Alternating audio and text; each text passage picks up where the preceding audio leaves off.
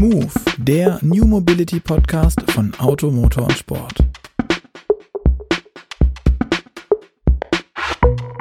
Hallo und herzlich willkommen zum Move, dem New Mobility Podcast von Auto, Motor und Sport. Mein Name ist Luca Leicht und mir sitzt heute endlich mal wieder gegenüber mein geschätzter Kollege und Leiter der Online-Redaktion von Auto, Motor und Sport, Gerd Stegmeier. Hallo Gerd.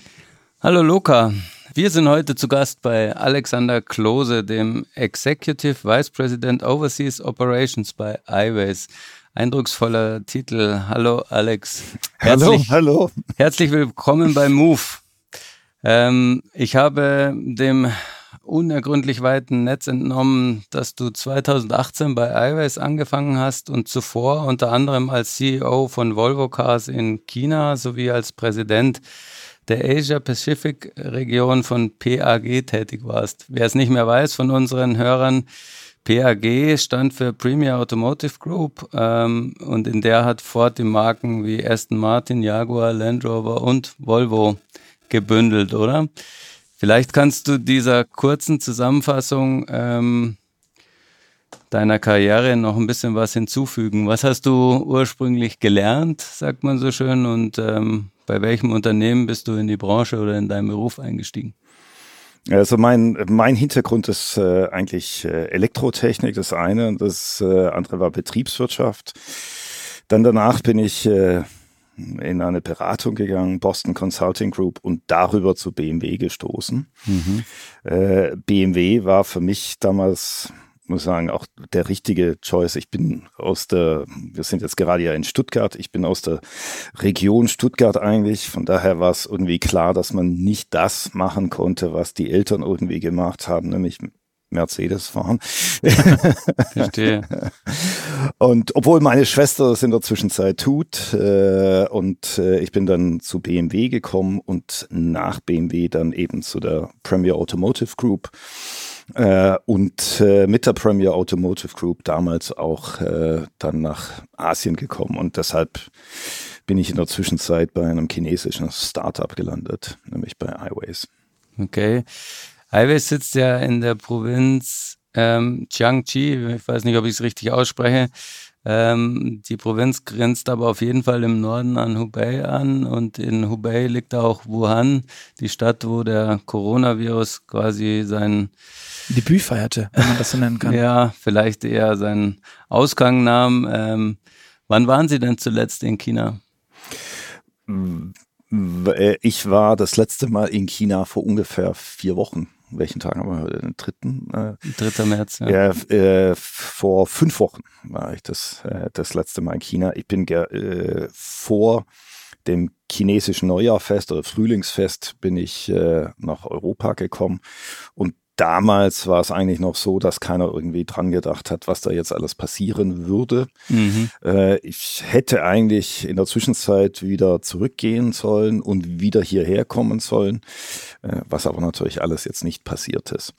Unser Headquarter liegt im Übrigen in Shanghai. Also ich mhm. habe die letzten äh, 12, 13 Jahre in Shanghai verbracht.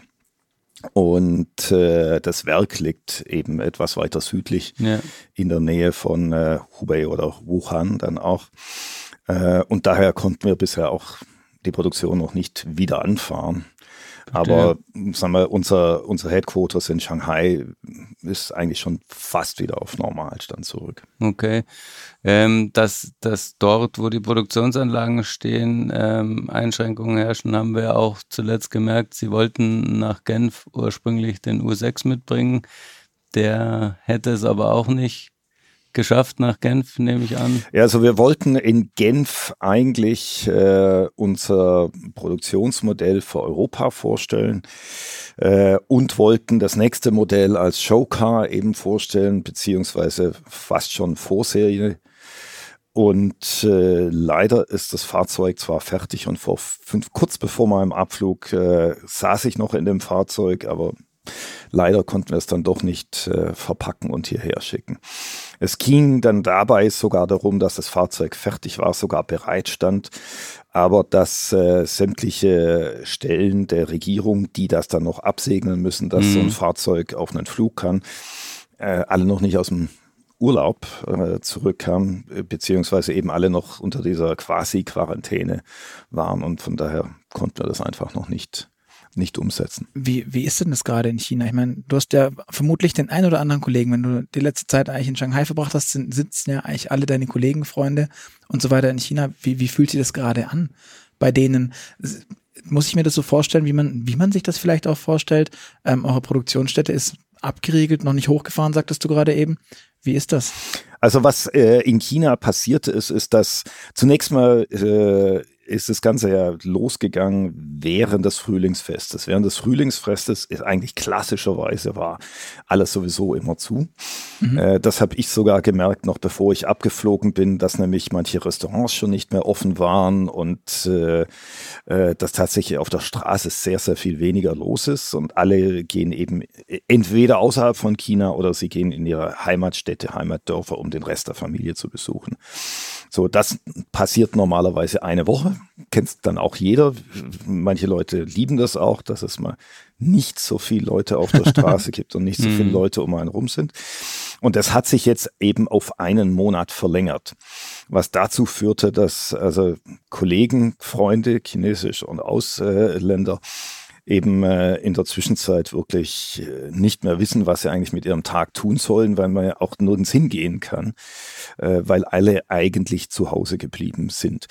Wie sich das in der Zwischenzeit anfühlt, ist, dass äh, in Shanghai das fast wieder auf normal zurück ist, dass man also auch in äh, Restaurants wieder gehen kann und äh, man auch äh, in der Öffentlichkeit nicht mehr jeder Maske trägt oder so, weil äh, Shanghai wie auch andere Städte eben abgeriegelt wurde und auch immer noch abgeriegelt mhm. ist. Jeder, der nach Shanghai einreist, muss eben zunächst mal Quarantäne machen.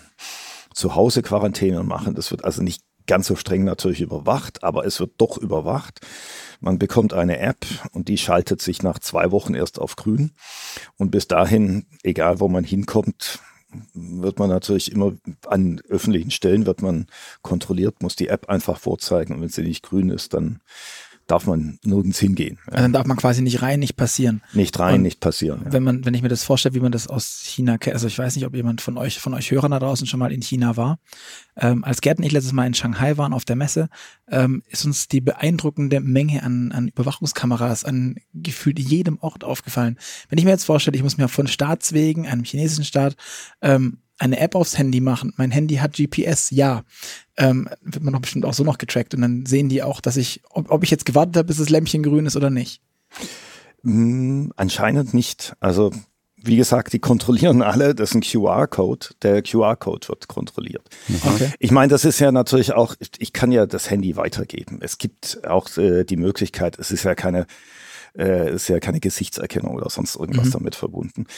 Äh, ich glaube, es hängt auch damit zusammen, dass es einfach allen äh, wie soll man sagen, ein, ein, Gefühl der Vorsorge gibt, weil meine Kollegen aus China, und es äh, sind jetzt einige da, die auch schon drei, vier Wochen hier sind, es ist jemand auch rübergekommen, der dann hier natürlich gesagt hat, ja, ich, ich möchte nicht irgendwo hier sein und dann haben die Leute Angst vor mir, also wir lassen den Test mhm. machen. Mhm. Kam aus Shanghai, ist virenfrei.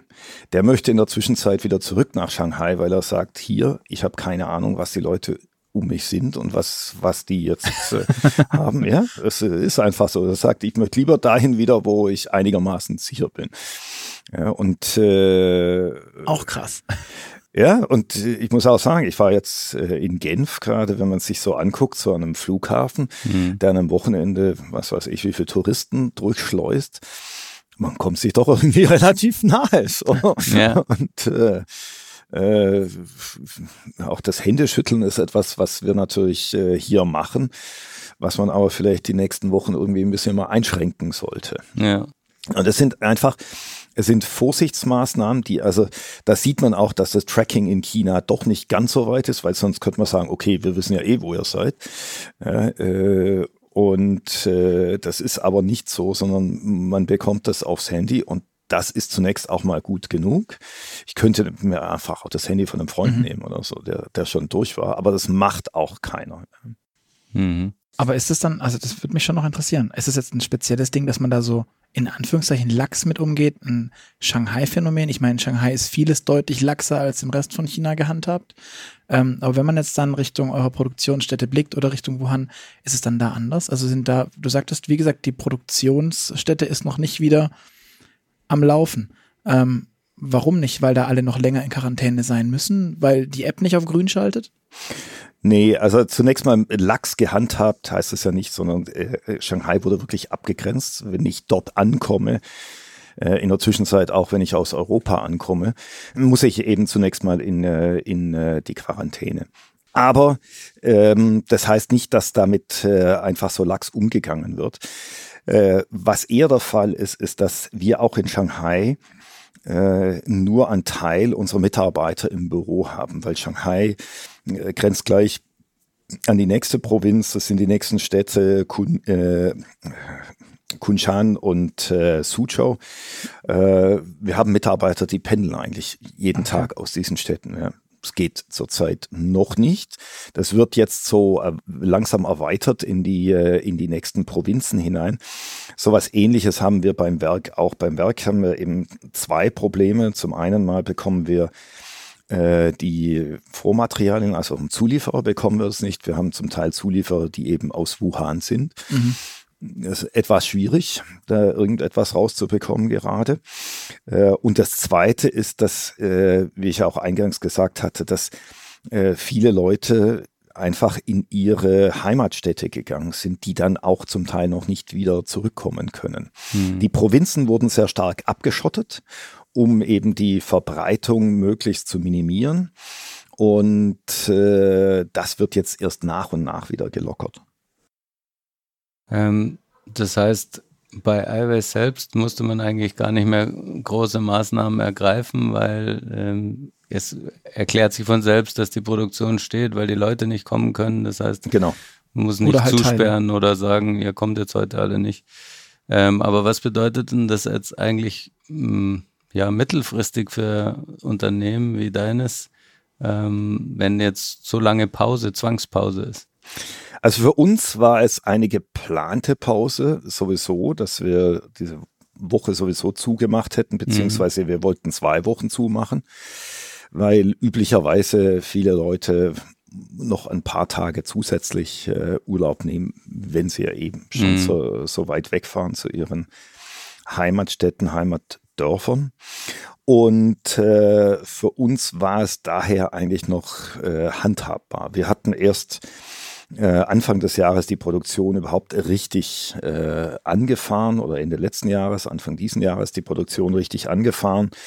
Äh, von daher war das noch managebar. Wir sind ein Startup. Wir hatten also auch am Anfang nicht so eine große Produktion geplant. Von daher wie gesagt, ist es, ist es managebar. Wir hatten auch natürlich die Nachfrage nicht, weil niemand in zu einem Händler gegangen ist oder zu, zu einem Showroom gegangen ist, um sich das Auto anzusehen.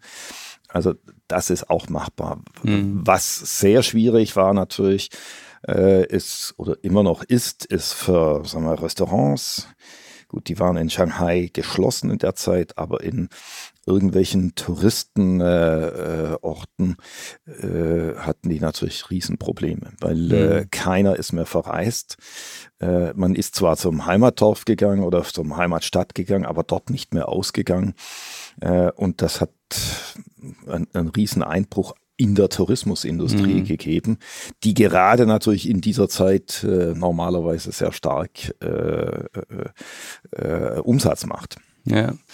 Äh, ihr habt jetzt den Marktstart des, des U5, äh, eures ersten Elektro-SUV äh, in Deutschland auf Juli verschoben.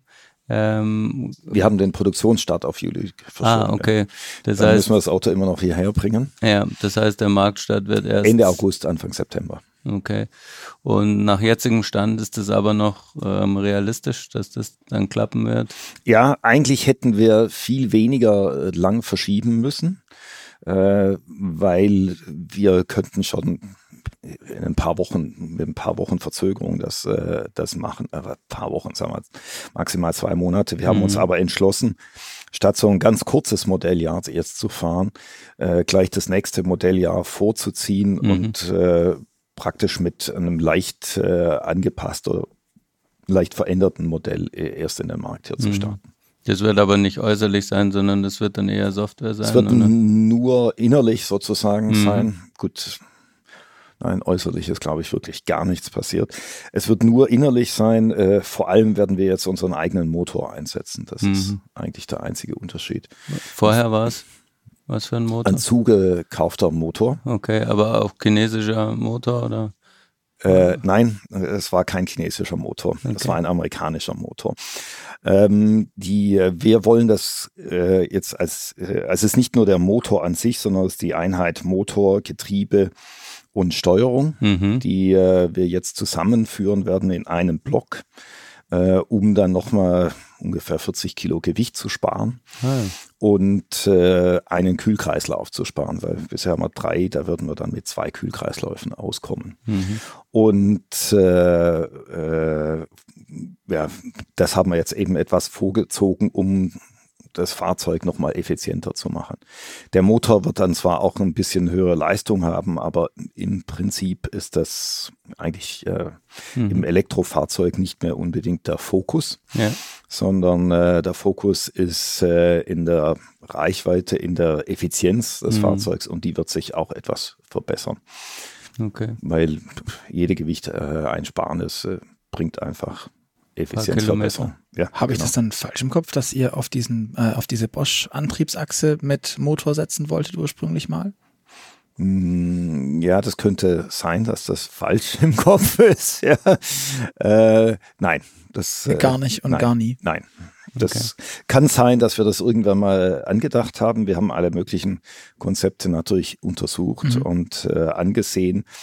Äh, wir sind alle im sagen wir, im Management, die mit R&D zu tun haben, ähm, inklusive mir, waren vorher mit allen möglichen Elektro-Themen zugange. Äh, äh, und äh, haben uns da also verschiedene Konzepte angeguckt und das, was wir jetzt haben, denken wir, ist eine der besseren Lösungen. Wie wichtig ist es dann, da was Eigenes zu haben, auch gerade für ein Startup? Normalerweise sagt man, dass für Startups es einfacher ist, wenn sie sich quasi auf in fremden Regalen bedienen können und sich nur ums Wesentliche kümmern, was man selber machen will. Ich finde, Byton ist da so ein, so ein Beispiel, das hat uns damals ja Carsten Breitfeld auch erzählt, der sagte, wir versuchen alles so, so plan, so clean und einfach für uns wie möglich zu halten, dass wir uns um das ganze User Interface kümmern können, um die, um diese Sachen, die nicht klassischer Autobau sind, wie eben ein Antrieb. Weil das können andere Leute, das haben andere Leute erfunden schon und machen schon seit, seit einer Weile, sollen die das weitermachen und wir kümmern uns um, um unsere Eigenheiten. Aber wenn ihr sagt, ihr baut euren eigenen Motor oder ihr wollt euren eigenen Motor einsetzen, dann sagt, dann bindet ihr euch ja nochmal irgendwie ein, ja, eine Herausforderung ans Bein ich fand den einen Begriff, den du gerade verwandt hast, schon ganz interessant, klassisch. Ja. Ich wusste nicht, dass Elektroautomobile schon klassisch sind. Hm. Ja, es ist eben nicht klassisch. Wenn, wenn das so wäre, dass wir jetzt äh, also sagen würden, wir bauen jetzt einen Verbrenner in irgendwas ein, würde ich auch sagen, okay, lass uns, lass uns mal rumshoppen, bei welchem der klassischen Hersteller kann ich mhm. denn hingehen und irgendwas bei denen anfragen, ob sie mir irgendwas verkaufen, was ich dann einkaufen, äh, was ich dann einbauen kann. Äh, Im Bereich Elektro ist es eben nicht der Fall. Ich weiß zwar einen Hersteller jetzt, der uns sowas ähnliches hätte verkaufen können, was wir jetzt bauen. Wir glauben aber, dass wir das erstens einen kleinen Ticken besser machen mhm. äh, und zweitens deutlich günstiger machen können. Und äh, gerade diese integrierte Einheit äh, mit Motor, äh, Steuergerät und Getriebe ist schon äh, etwas, was ein großer Kostenblock am immer noch darstellt äh, und wo unserer Meinung nach äh, in Zukunft Kosten eingespart werden können. Elektromobilität hat ja ein großes Problem. Das ist die Batterie, die einfach relativ teuer ist, mhm. die auch nicht mehr so wahnsinnig Kostenersparnis in Zukunft bringen wird. Sie hat aber ein zweites Problem, wenn man mal anguckt, das ist ja öffentlich äh, schon hoch und runter untersucht worden, dass nämlich auch die äh, Steuereinheit, Antriebseinheit immer noch relativ teuer ist, weil es äh, niedrige Stückzahlen sind, die einfach dort noch gebaut werden. Ja. Es gibt eben nicht den Supermarkt, wo ich hingehen kann und sagen, okay, hier, was ist heute im Angebot äh, und tatsächlich eine wirklich sehr günstige Lösung haben kann, sondern es sind alles noch relativ teure Lösungen. Daher haben wir jetzt unsere okay. eigene Lösung entwickelt, die besser auf das Fahrzeug passt, die auch nicht äh, unserer Meinung nach nicht so overengineert sind wie manche anderen Lösungen, also die zwar von der Power jetzt stärker ist, als was wir bisher drin haben, aber eben dann auch eine Power hat, die gut unser Fahrzeug nicht auf 200 Kilometer pro Stunde beschleunigt äh, und die einfach viel besser auf unser Fahrzeug passt und auf äh, das, was wir denken, was ein Elektrofahrzeug tatsächlich leisten kann. Mhm. Wenn wir jetzt eh schon über Kosten und äh, Preis gesprochen haben, bisher war für das Auto ein Preis in Deutschland von 35.000 Euro im Gespräch. Äh, ste steht der noch quasi mit den Änderungen oder gibt es da noch Korrekturen? Also ich habe heute angekündigt, dass wir einen Preis in der Vollausstattung von weniger als 40.000 Euro haben werden. Mhm. Äh, wir haben das Fahrzeug verschoben, äh, den Launch verschoben. Wir sind gerade dabei, eben auch unseren äh, unsere verschiedenen Ausstattungen zu optimieren. Von daher wird es sicher sowas geben. Äh, wenn wir dann irgendwelche Subventionen noch dazu rechnen, dann werden wir sicher auch unter diesen Preis kommen. Mhm. Ich möchte mich heute nicht festlegen drauf ja. aus, äh, aus gegebenem Anlass, dass wir eben leider äh, unsere ganze ja, schön präparierte Strategie, die wir in Genf irgendwann mal vorstellen wollten, äh, zunächst mal wirklich in die Mülltonne treten mussten. Mhm. Und äh, jetzt die Zeit aber auch nutzen wollen, äh, etwas äh, auf den Markt zu bringen, was wirklich passt. Mhm. Ähm, ich meine, wir reden jetzt über den Preis. Ich habe äh, bis vor kurzem nur von Leasing gesprochen mhm. äh, und man glaubt es nicht, wie viele Zuschriften wir bekommen haben. Können wir das Auto nicht auch kaufen? Ich wusste nicht, ob das jetzt von Leuten ist, die das Auto tatsächlich kaufen wollen, aber es scheint äh, in Deutschland, in der Schweiz, äh, in Frankreich, sogar auch in Norwegen, äh, noch sehr viele Anhänger äh, von Kaufen zu geben. Mhm die sich nicht von uns überzeugen ließen, dass Leasing eigentlich die bessere Version ist, äh, mit dem Fahrzeug durch die Gegend zu fahren, weil nämlich beim Leasing brauche ich mich um den Restwert nicht zu kümmern und so weiter. Ähm, die aber sagten, ja gut, ich passe auf mein Auto auf, ich brauchen wir auch nicht um den Restwert kümmern. Ne? Mhm. In Norwegen wurde uns dann sogar erzählt, ja, wir wissen, wie lange Elektroautos halten. Die halten viel länger, als ihr uns erzählt. Okay. Von daher kaufen wir die viel lieber. Ja. Mhm. Okay, und wenn Sie, ähm, wenn Sie jetzt schon sagen, äh, die Prämie käme dann vielleicht noch dazu, das würde heißen, iWays ähm, würde auch diesen Teil der Umweltprämie übernehmen, den ja der Hersteller übernehmen muss und ähm, kriegt ihn dann der Kunde womöglich diese 6000 Euro auch auf einen iWays voll angerechnet? Also wir wollen uns natürlich dem nicht entziehen, wobei äh, für uns ist das schwierig. Ich glaube, es, es gibt auch andere, die sich schon so geäußert haben, dass das natürlich die Art der Prämie ist nicht gerade für Startups ausgelegt. Ja. ja. Ähm, und ich weiß auch nicht, warum das so ist, aber gut, das war jetzt eben meine Entscheidung. Trotzdem wollen wir natürlich auch das machen, was wir uns auf die Fahnen geschrieben haben, dass wir nämlich äh, es schaffen, Elektromobilität zugänglich zu machen und nicht erst jenseits der 50.000 Euro anfangen. Mhm. Und damit werden wir das natürlich auch machen. Ja. Verstehe.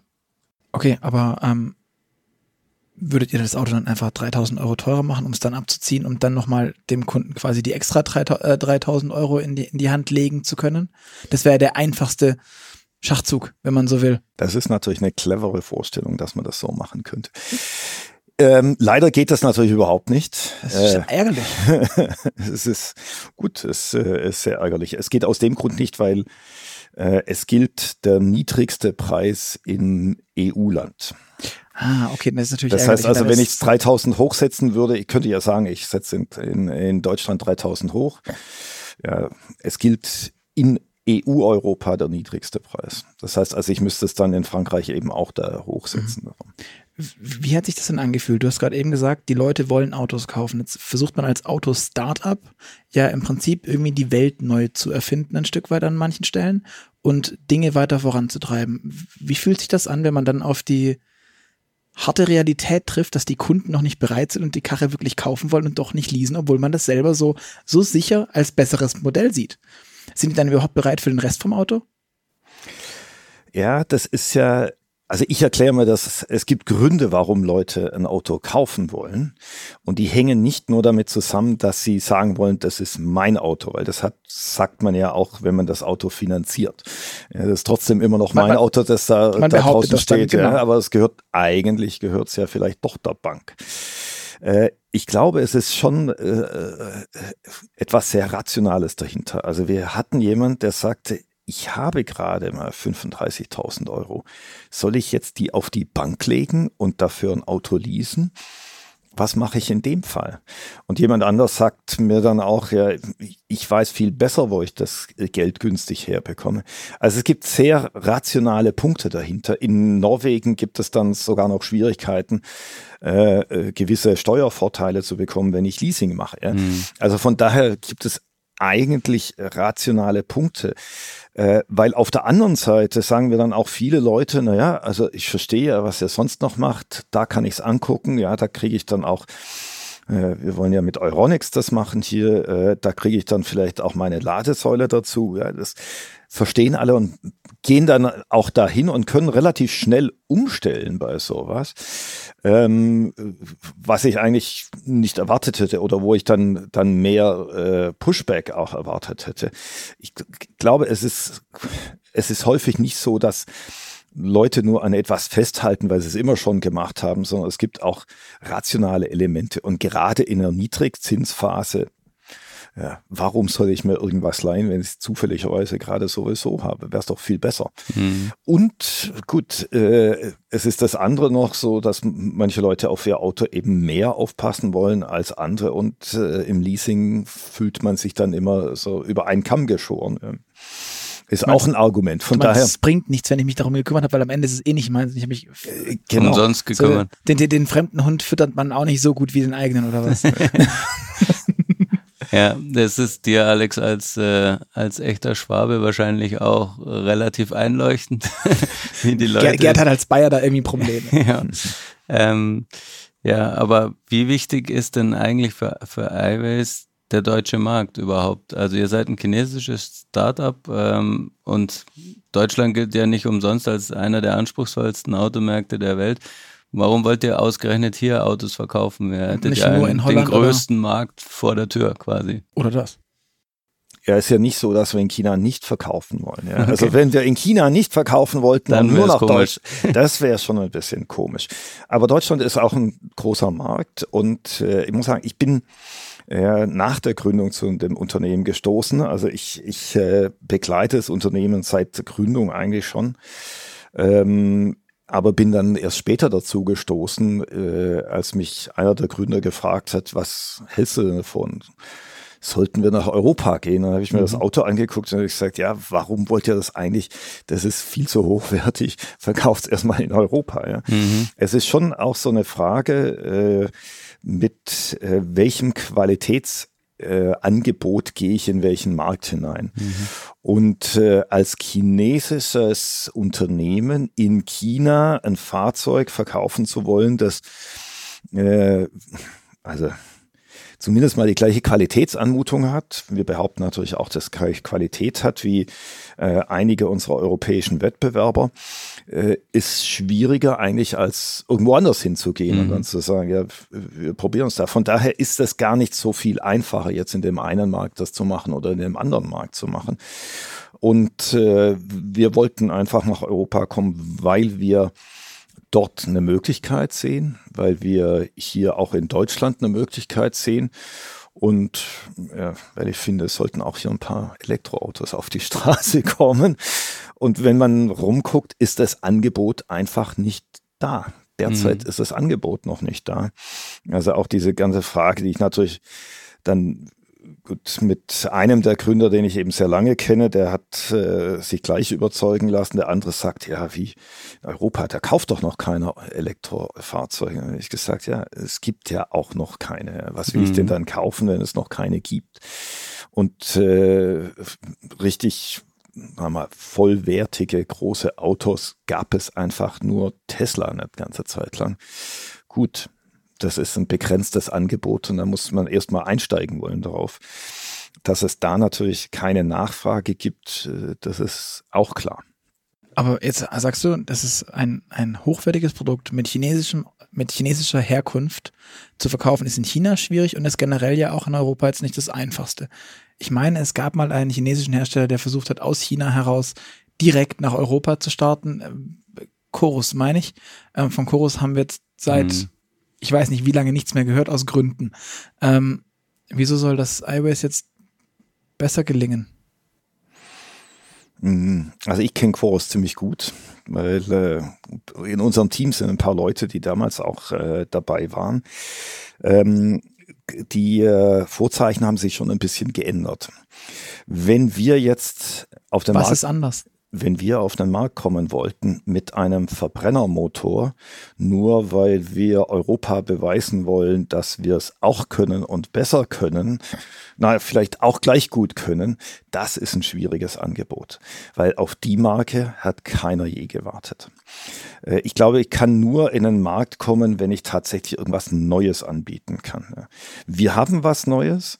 Wir haben einen Elektrofahrzeug in einer gewissen Größe, wo ich äh, jedes Mal, wenn ich gefragt werde, wer sind deine Wettbewerber, sagen muss, ich kann sie nicht nennen, weil ich sie noch nicht sehe.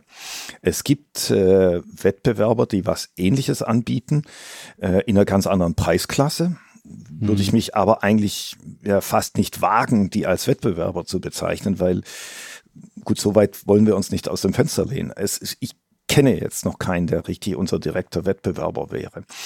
Und das ist dann natürlich schon ein ganz anderes Angebot, als wenn ich mit äh, einem Fahrzeug auf den Markt kommen möchte und sage, naja, wir greifen den größten Wettbewerber, den es gibt, mal Breitseite an mit seinem größten Modell, das er hat, wo er sich schon jahrelang super auskennt und machen es jetzt einfach mal besser als Startup. Das ist ein, würde ich sagen, ganz schwieriger Ansatz gewesen mhm. an Quoros damals. Und äh, das war auch in China sehr problematisch. Also ich, ich habe die, die Marke äh, damals so ein bisschen aus Händlersicht gesehen. Äh, das war in China problematisch und es gab auch wenige professionelle Händler, die sich darauf eingelassen haben, weil sie alle gefragt haben, was ist denn eigentlich das Neue? Was ist dieses USP, was man immer so sagt. Mhm. Warum soll irgendjemand auf dieses Fahrzeug gewartet haben? Ihr seid doch genau gleich wie die anderen. Ja, wir können es genauso gut. Ja. Wer wartet auf genauso gut? Mhm. Niemand wartet auf genauso gut. Okay. Sie haben jetzt äh, Duzen wir uns eigentlich jetzt? Ja, ich, ich springe manchmal aus der Rolle. Äh, du hast ja gerade schon gesagt, ähm, als Vertriebspartner habt ihr Euronics gewonnen. Ähm, gleichzeitig höre ich aber auch Direktvertrieb äh, ist auch ein Thema, oder? Ja, wir machen Direktvertrieb. Das heißt nicht, dass wir keine Vertriebspartner haben. Verstehe. Das heißt also auch bei dem Euronics-Händler wird das alles immer direkt über unsere Website abgewickelt. Mhm. Das heißt, Euronics ist quasi, ihr braucht nur den Parkplatz von denen und irgendeine so Insel, so wie heute ja auch die Telekom in irgendwelchen Mediamärkten irgendwelche oder Debitel, keine Ahnung was so Shop-in-Shop-in-Shop-Systeme haben? Oder macht ihr was anderes als das, was wir jetzt kennen von Nein, den Smartphone-Drückern? Wir brauchen ja, Drücker würde ich das Entschuldigung. Nein, ich, äh, ganz klar, wir brauchen eigentlich nur das. Wir brauchen aber schon etwas anderes als den Smartphone-Drücker ja, sondern wir brauchen jemand, der äh, schon auch erklären kann, was brauche ich um dieses Fahrzeug eigentlich noch drumherum. Ich weiß ja nicht, ob ihr, was ihr für Fahrzeuge jetzt fahrt, aber äh, bei äh, bei so einem Elektrofahrzeug kommt eben die Tankstelle nicht mitgeliefert. Und äh, ich, ich muss schon noch lernen, wenn ich das nicht schon mal gefahren habe, wie tanke oder wie lade ich eigentlich. Äh, unserer Meinung nach ist das Beste, zu Hause zu laden. und deshalb ist für uns auch jemand, der diese Beratung geben kann, was kann ich denn zu Hause machen? Soll ich nur mit einer ganz normalen 220 Volt Steckdose arbeiten, was für manche Leute ausreichend sein wird? Äh, oder brauche ich irgendwas anderes noch dazu? Dann brauche ich einfach eine kompetente Beratung dazu. Und ich brauche eben nicht die Drücker, die ich auch schon erlebt habe in meinem wirklich persönlichen Umfeld, wo dann jemand sagt und sagt, ja, du brauchst unbedingt eine Schnellladestation. Tut mir leid, kostet 50.000 Euro, aber die brauchst du unbedingt, sonst geht überhaupt nichts dran vorbei. Ja. Gut, das muss nicht die DC-Schnellladestation sein, die so viel, aber selbst andere Schnellladestationen mit, mit kosten auch relativ viel. Auch, auch, ich glaube, so eine AC, so eine, was kann die dann, 50, 48? 22 Kilowatt. Oder ähm, gibt's also auch? Gibt, gibt, glaube ich, auch AC-Systeme, die mehr können, aber das ist dann halt da kann man sich wahrscheinlich einen zweiten U5 neben dran stellen. Ja, wahrscheinlich nicht ganz, aber äh, vielleicht schon. Gibt's Mengenrabatt? Äh, man weiß es nicht. mit Umbauten dann am Haus und mit äh, neuer Transformatorstation vor dem Haus, dann kommt das irgendwann mal dahin. Was fährst du denn aktuell, wenn du schon sagst, dass dir sowas auch schon versucht wurde? Ich fahre einen U5. Nur ausschließlich oder ist das ein einziges Auto? Äh, ist mein einziges Auto derzeit in, in, äh, in Deutschland. Ich bin ja eigentlich in Shanghai stationiert. Ich bin ja eigentlich nur hier festgehalten, äh, weil hier irgend so was grassiert und weil ich gerade nicht zurückfliegen kann. Aber eigentlich bin ich in, in, in Shanghai. Okay. Wie ist es eigentlich so als Schwabe in Shanghai? Ja, da gibt's auch Spätzle, gell? Sehr schön. Nein, ich, ich muss sagen, als Schwabe in Shanghai oder wie, wie kann man überhaupt in, äh, in Shanghai so leben? In, südlich von Shanghai gibt's eine Stadt, die heißt Taichou. Mhm. Die machen Nudeln, die sehen wirklich aus wie Spätzle. Okay. Das sind dann tatsächlich auch so geschabte oder dort heißt es eben geschnittene Nudeln, sehen sehr ähnlich aus. Die werden zwar anders gegessen und so und äh, also nicht mit Bratensoße oder mit Linsen. Doch, mit Linsen gibt's auch. Linsen okay. sind auch sehr beliebt. Aber vielleicht auch mit Tofu mal und mit Stäbchen und sonst mhm. irgendwas noch dazu. Also kann sich alles mit Stäbchen. Großartiges Bild. kann sich alles Mögliche tun. Aber du hast ja schon gesagt, du bist schon sehr lange da, ne? Ähm, ja, seit zwölf Jahren bin ich schon. Okay. Und ähm, 13. 13. Hast du Familie dort oder mitgenommen oder? Also ich hatte Familie äh, mitgenommen. Mhm. Äh, ich bin dann allein in China ge geblieben, weil äh, ich hatte mich getrennt und dann mhm. einen anderen Partner gefunden. Wir sind aber beide in der Zwischenzeit, das ist auch eine Deutsche, beide in der Zwischenzeit in, in äh, Deutschland wieder gelandet, ziehen aber jetzt beide auch wieder zurück gerade. So, okay. so, so zwischen den Welten gerade hin und her. Also für mich ist es einfach bei iWays auch sehr wichtig, äh, so viel wie möglich in China zu sein. Mhm weil ich bin doch schon einfach ein Mittler zwischen den Welten. Ja, sicher, wir bauen den Vertrieb hier auch auf, aber äh, da gibt es auch Leute, die hier das helfen können. Aber ich muss eben auch häufig genug in China sein, sonst passiert das Gleiche wie früher andersrum passiert ist, dass ich nämlich in China saß und Autos bekam, die nicht funktioniert haben in China auf irgendeine Art und Weise. Und man muss schon äh, im Zentrum sitzen, wo die Fahrzeuge entwickelt werden, wo die äh, nächste Weiterentwicklungsstufe besprochen wird, mm, um dann tatsächlich auch äh, das Unternehmen dem Unternehmen äh, zu helfen, in die richtige Richtung sich zu entwickeln. Mhm. Und du würdest sagen, ist Shanghai auch sowas wie eine Heimat für dich geworden? Äh, ja, nicht ganz so wie hier in, mhm. in, äh, in Schwaben ja. oder in Süddeutschland. Ähm, aber sicherlich äh, so eine so eine Heimat geworden. Aber es ist auch so, wie soll man sagen, gewisse äh, Zeitabschnitte des Lebens, weil Shanghai verändert sich sehr stark. Mhm. Äh, Shanghai hat sich vorher auch schon sehr stark verändert, als ich angekommen bin. Äh, herrschten noch ganz andere Regeln. Also so Mitte der 2000er Jahre herrschten noch ganz andere Regeln. Wurde noch ganz anderes Auto gefahren dort äh, und das hat sich schon ungeheuer stark verändert in der Zwischenzeit. Verstehe. Also ich fahre zum Beispiel sehr viel Fahrrad in der Zwischenzeit, äh, kann man morgens sehr gut machen, mhm. quer durch Shanghai. In der Zwischenzeit lauert aber auch morgens da schon die Polizei und sagt, nein, nein, nein, nicht auf der Straße fahren, Fahrradweg. Okay. also es wird kontrollierter, meinst du? Insgesamt. Ja, es wird mehr wie Europa so ein bisschen. Mhm. Ne? Weil wenn ich hier herkomme und mit dem Fahrrad fahre, sagen alle Freunde, sag mal, wie fährst denn du hier durch die Gegend? So, da war eine Ampel. okay, ähm, gut. So, und glaub, jetzt wollen wir nicht weiterreden. Nein, aber auch so, wie über, überhaupt, wie man, wie man mit solchen Vorschriften umgeht, äh, ist mir doch auch jetzt im häufigen Zurückkommen klar geworden, dass man immer so einen gewissen Leeway, also so eine gewisse äh, Möglichkeit hat, eben die Vorschriften weiter oder enger zu fassen. Und da ist Shanghai in der Zwischenzeit so, die fassen eben jetzt die Vorschriften so auf wie in, in Europa oder in, in, in Deutschland. Auch das Abbiegeverhalten oder das, ich fahre doch noch mal gerade über die rote Ampelverhalten, hat einfach, ist ganz anders als, mhm. äh, als das früher gewesen ist. Auch Zebrastreifen, also früher Gab's die? Die waren, die waren da, man hat die sie gesehen. Die waren irgendwie so Graffiti auf dem Boden, ja. Okay. In der Zwischenzeit ist es ganz anders. Ist sogar, ich bin neulich mit einem Chinesen hier äh, in, in Deutschland gefahren und er hat mir eine Frage gestellt, also ich bin aus allen Wolken gefahren, meinte dann plötzlich, durftest du jetzt eigentlich über den Zebrastreifen fahren, weil du weißt, in China hättest du ja jetzt nicht mehr drüber fahren dürfen. Ja? Oha. Okay. Weil da kam gerade schon jemand an, also auf dem anderen Fahrstreifen lief der noch. Und ich habe eingeschätzt, ja, genügend Abstand, vier Meter oder so, kann ich noch rechts abbiegen. Es ging nur sogar um rechts abbiegen. Nein. Okay. Wie ist es denn? Ähm, du hast gerade viel gesprochen, wie es in China anders ist im Vergleich zu Deutschland.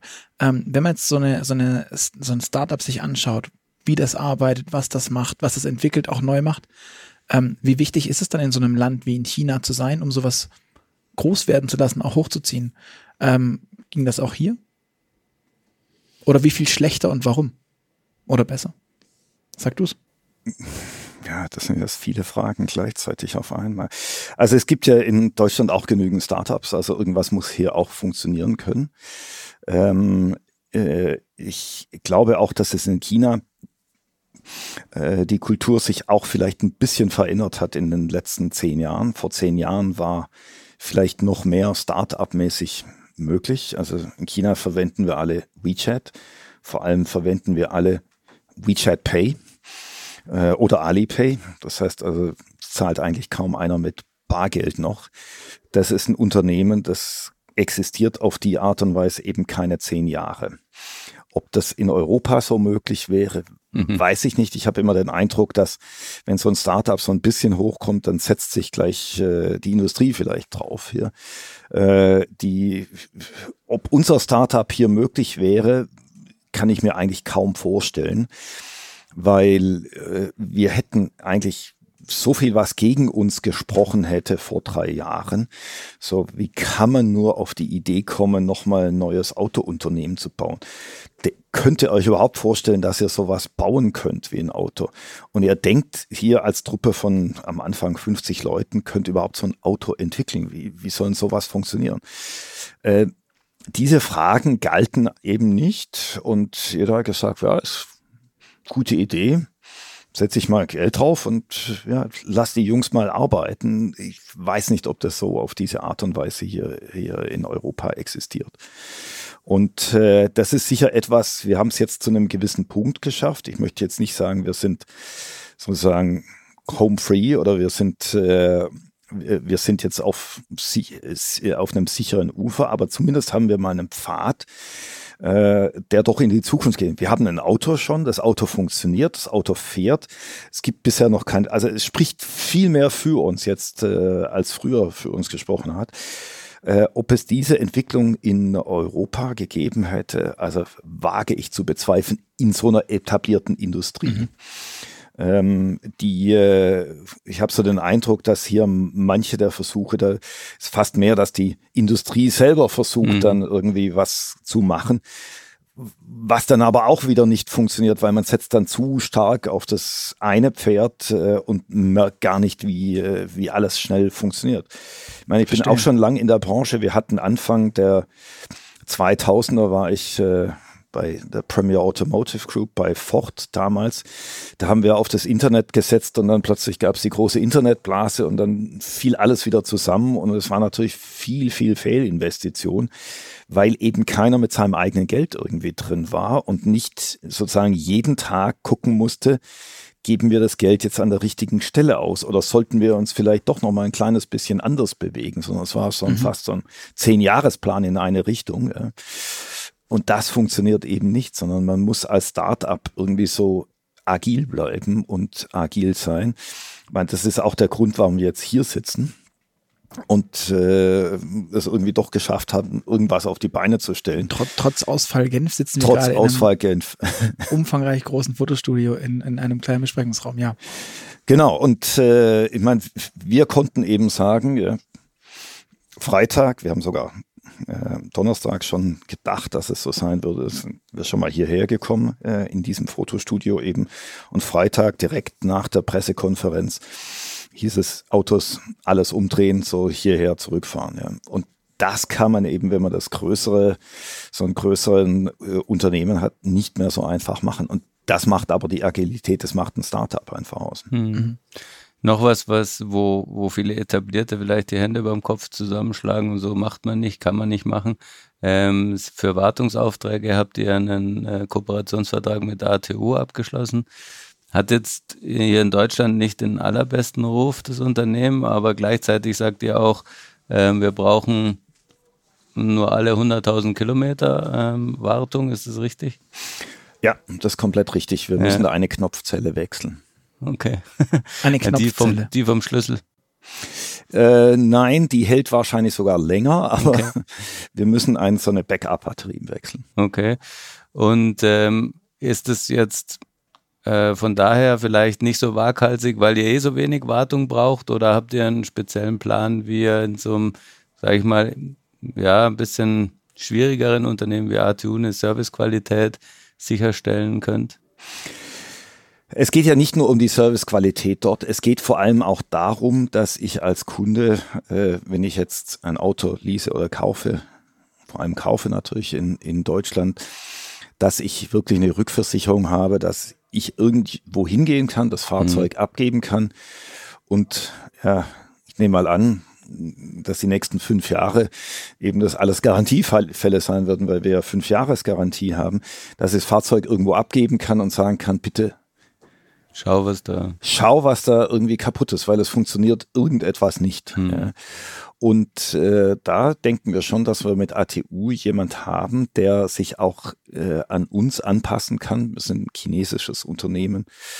Ja, manche Sachen, gut, kommt jetzt wahrscheinlich nichts auf Chinesisch rüber, aber äh, äh, wir werden dann einen Techniker in China haben, der in schwierigeren Fällen vielleicht eingreifen müsste, der dann nur Englisch spricht. Wir haben da mhm. mit der ATU ein Unternehmen, die eher solche schwierigen Sachen lösen kann. Für uns ist das äh, ein Unternehmen, das uns eine Abdeckung bringen kann. Mhm. Äh, ich meine, wenn du sagst, die haben nicht den besten Ruf, ich glaube, es kommt auch bei denen wie überall drauf an, zu welcher äh, zu welcher Stelle du gehst. Mhm. Äh, wir haben praktisch direkt neben unserem Büro in München ein, in der Mosacher Straße. Da muss ich sagen, habe ich eigentlich den besten Eindruck davon. Mhm. Hängt aber sicher auch mit den Personen zusammen. Ja, ja das hängt, äh, ist, ist ja immer so, dass es mit den Personen zusammenhängt. Und für uns war das Wichtige, dass wir äh, auf der einen Seite äh, die Sicherheit für den Kunden haben, auf der anderen Seite aber auch äh, unserem Credo treu bleiben, dass wir Elektromobilität erfahrbar und äh, affordable, wie es so schön auf Englisch mhm. heißt, also nicht billig, aber günstig haben. Und ja. äh, da haben wir eben einen Partner, der einfach, einfach ganz andere Stundensätze äh, verrechnet, als es eine andere Werkstatt vielleicht machen würde. Mhm. Und äh, für uns ist das in der Balance das, äh, das Wichtige, dass wir nicht unnötig irgendwie äh, Kundengeld veruntreuen sozusagen, mhm. sondern dass wir für alle Probleme, die der Kunde haben sollte, äh, eben eine Lösung haben. Wenn es Garantie ist, ist sowieso kein Problem, aber sei es ein Unfall, sei es sonst irgendwas, dass wir eine Lösung haben, wo äh, die für den Kunden einfach zu behandeln ist. Wir haben natürlich auch mit ATU gesprochen.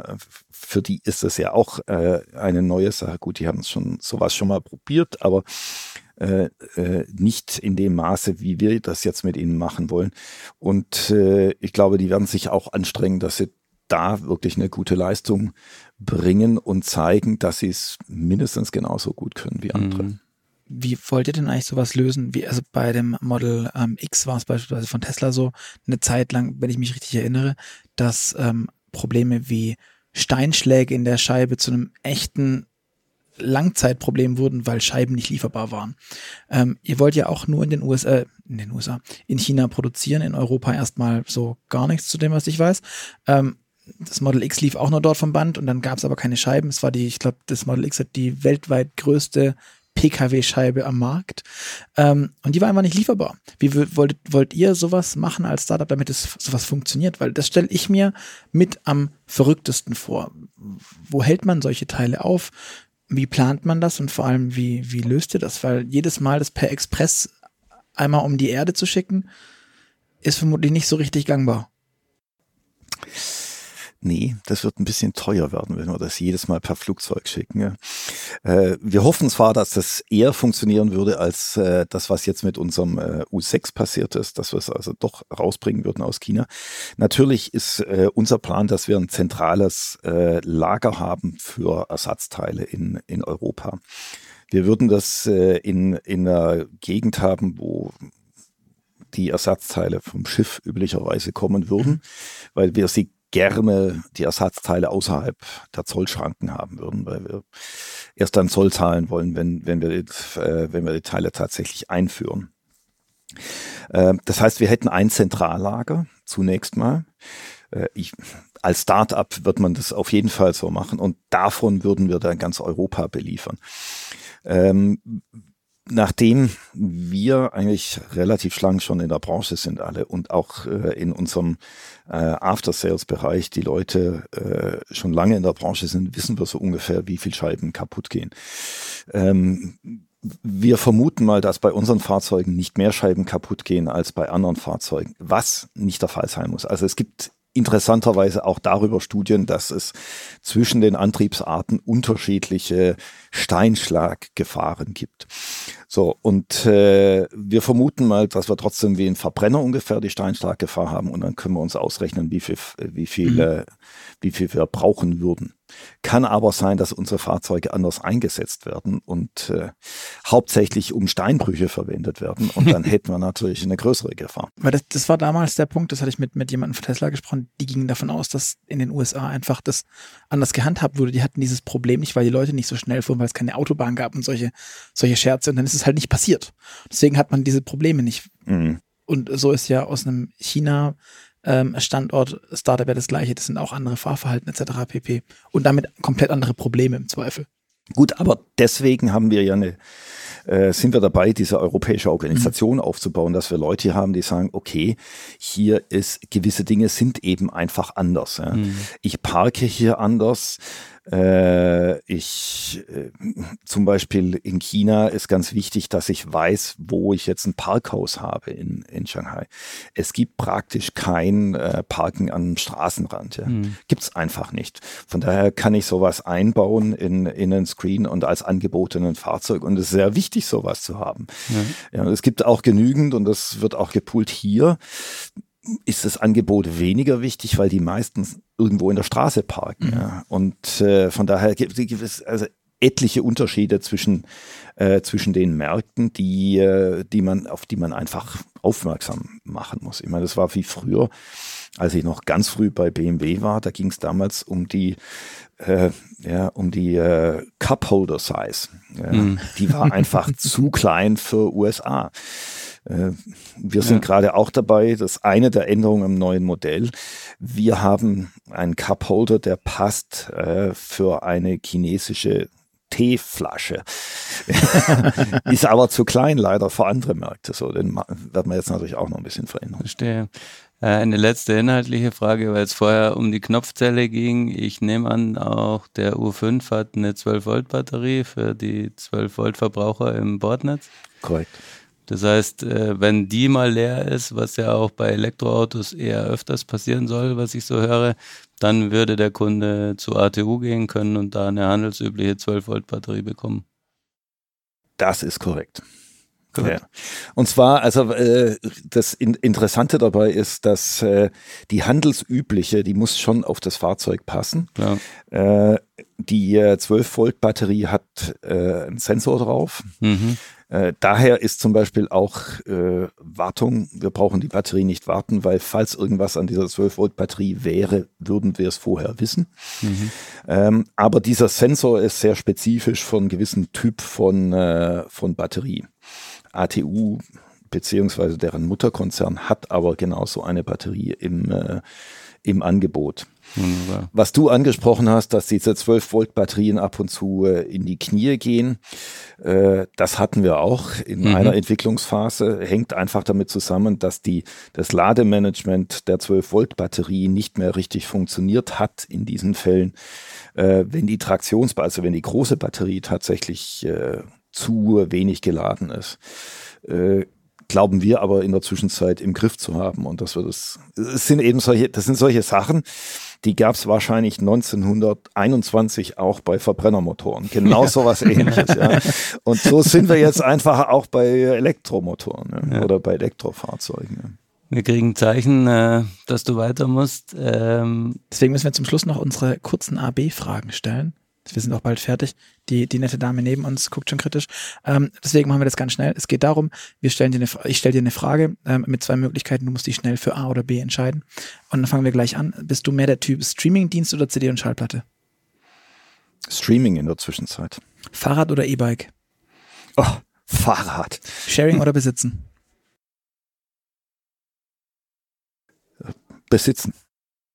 E-Scooter oder zu Fuß gehen? Zu Fuß gehen. Ferrari oder Tesla? Keines von beiden. Oh. Ähm, Ach komm, ich kann doch weder Tesla sagen hier noch Ferrari, oder? In manchen Herzen, in äh, manchen Brüsten stecken zwei Herzen. Ähm, Apple oder Google? Apple. Immerhin sagt er jetzt nicht Baidu oder so oder Huawei. Nein, ähm, nein. Loft in der Stadt oder altes Bauernhaus auf dem Land? Loft. Hätte mich auch gewundert bei dem Wohnsitz Shanghai. Ähm, Auto, vorne oder hinten sitzen? Äh, vorne. Fahrer oder Beifahrer?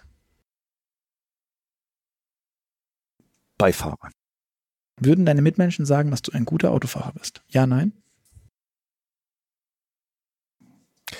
Ja, das Problem ist, manche sagen das Nein und äh, manche sagen. Und manche meinen Nein? Manche meinen Nein. Datenschutz und AGBs. Bist du mehr der Typ Aluhut oder Accept All? Also liest du dir alles durch oder klickst du durch? Äh, ich klicke durch, weil ich mir schon alles durchgelesen habe, weil das eine meiner Aufgaben ist. Und das ist schrecklich, ja. Ähm, Hobby, Fliegenfischen, also so mit einer langen Schnur, ja, ja. oder Motorradfahren? Motorradfahren. Star Trek oder Star Wars? Trek. Kaffee oder Tee? Kaffee. Steak oder Falafel? Falafel. Und Nachteule oder Lerche? Nachteule, die eine Lerche geworden ist. Also in, Shanghai, in Shanghai geht die Sonne um zwei Stunden früher auf. Shanghai liegt zu weit im Osten und es ist aber eine Zeitzone in China. Muss man sich mal vorstellen. Ja. Mm. Und die Zeit ist, äh, richtet sich nach Peking und wir sind eineinhalb Stunden weiter im Osten. Voraus. Ist auch, ist eigentlich ja, ja, und von daher, also eigentlich bin ich Nachteule, aber inzwischen ein bisschen lärchig. ja. Alles klar, Alex, vielen, vielen Dank für das Gespräch. Ich glaube, vielen Dank auch an euch. Wir haben ja. viele tolle Einblicke, ähm, sehr umfangreich, sehr, sehr, sehr weitläufig auch gehabt. Ähm, deswegen danke nochmal an euch da draußen. Vielen, vielen Dank fürs Zuhören. Ihr hört uns wieder in zwei Wochen am Freitag wie gewohnt. Und bis dahin könnt ihr uns gerne Feedback hinterlassen. Deswegen schreibt uns gerne eine E-Mail an podcast.move-magazin.de. Sagt uns, wie es euch gefallen hat. Ähm, vielleicht auch, was wir dem Alex noch an Fragen nachreichen dürfen. Ich bin mir sicher, wir kriegen das über die Pressestelle hin. Und ansonsten haben wir noch zum Schluss für euch was Kleines. Ihr dürft euch eine kostenlose Automotor- und Sportausgabe bestellen. Dafür geht ihr auf www.motorpresse-aktion.de slash AMS, gebt eure Daten ein mit Adresse etc. pp, damit ihr das Ding auch bekommt. Und dann kommt die zu euch nach Hause. Ich sag zu dir nochmal, du darfst es auch gerne machen übrigens, Alex. Ich weiß nicht, liefern wir nach Shanghai bestimmt. ähm, wenn nicht, schicke ich es dir so per Post raus, auf wenn Chinesisch? du möchtest. auf Chinesisch glaube ich nicht. So oder so, bis zum nächsten Mal. Vielen, vielen Dank und tschüss. Ciao, ciao. Ciao, ciao.